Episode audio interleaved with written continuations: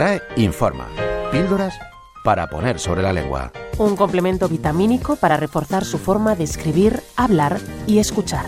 Con la Real Academia Española. En Radio 5, Todo Noticias. Bienvenidos a la RAE Informa, una píldora semanal con la que la Real Academia Española limpia, fija y da esplendor a nuestra lengua como viene haciendo desde hace más de 300 años, ahora desde las ondas de Radio 5. Esta semana nos fijamos en una palabra que siempre está en el medio.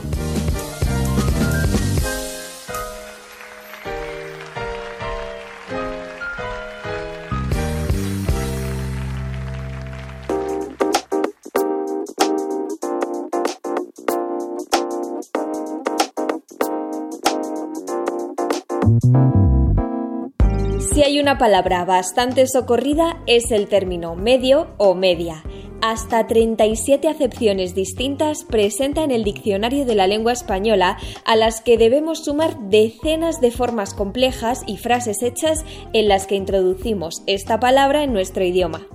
No nos dará tiempo a conocer todas ellas, pero nos acercamos a algunos usos de la palabra medio.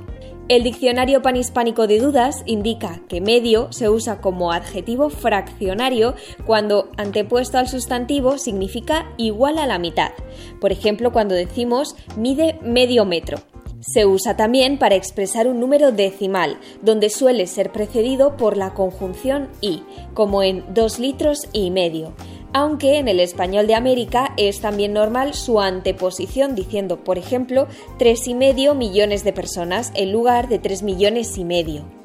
Como adjetivo también usamos medio con valor enfático, con el significado de gran parte, como cuando decimos que medio mundo se enteró de algo.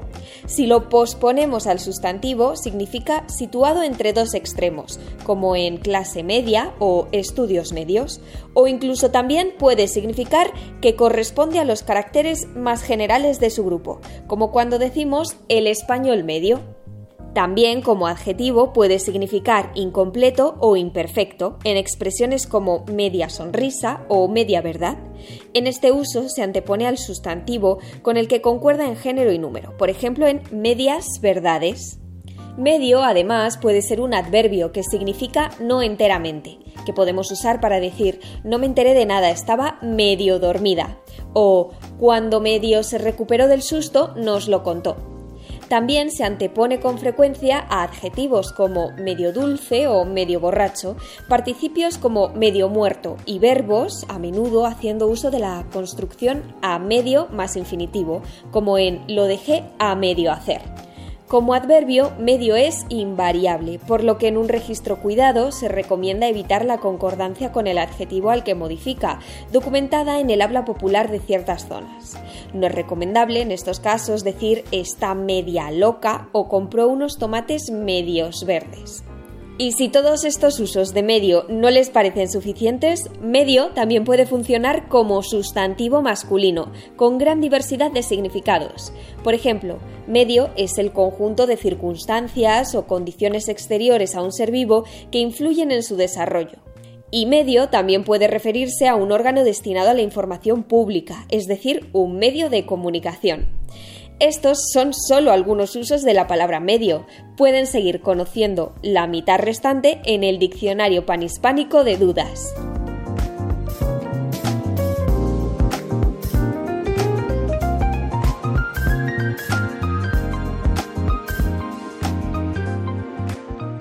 La palabra del día. Priorizar. Dar prioridad a algo. Almohadilla, duda, trae. La consulta de la semana.